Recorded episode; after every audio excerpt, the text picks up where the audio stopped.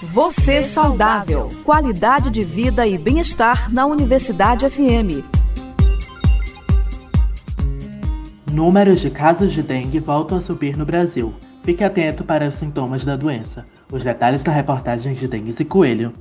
Depois de dois anos em queda, os casos de dengue voltaram a subir no país. De acordo com o Ministério da Saúde, foram registrados quase 400 mil casos prováveis de dengue neste ano. Na comparação com o mesmo período do ano passado, o aumento chega a 95%. A doença é transmitida pelo mosquito Aedes aegypti, tem impacto significativo no organismo e pode ser fatal. Especialistas da saúde têm alertado a população para que fique atenta aos sintomas sintomas. É o que reforça também a infectologista Melissa Falcão, consultora da Sociedade Brasileira de Infectologia. Vômitos persistentes, uma dor abdominal intensa, acúmulo de líquido no corpo, no pulmão, na barriga, ao redor dos olhos, sangramentos importantes, então a gengiva sangrando muito, vômito com sangue, fezes com sangue, aumento do tamanho do fígado, alteração do nível de consciência. A pessoa está sonolenta, está sem energia, ou está muito irritada,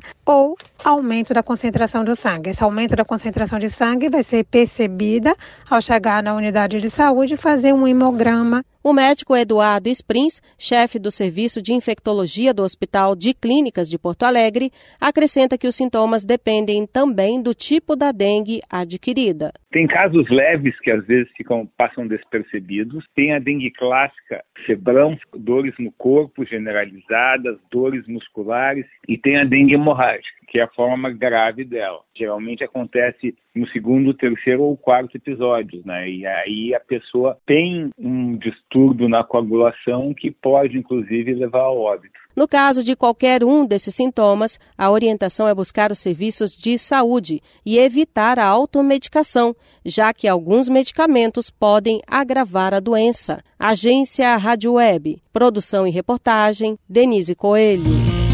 Dica saudável.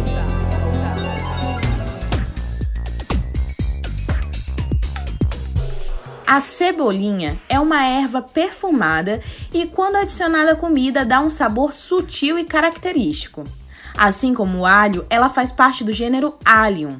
Ouça agora alguns benefícios do consumo de cebolinha. Combate problemas digestivos. Alguns componentes encontrados na cebolinha podem aliviar desconfortos digestivos. Além disso, o vegetal possui qualidades antibacterianas naturais que podem eliminar inúmeras bactérias, particularmente aquelas da família da Salmonella, que podem causar infecções gastrointestinais beneficia o coração. A alicina e a quercetina, presentes na erva, ajudam a controlar o colesterol LDL.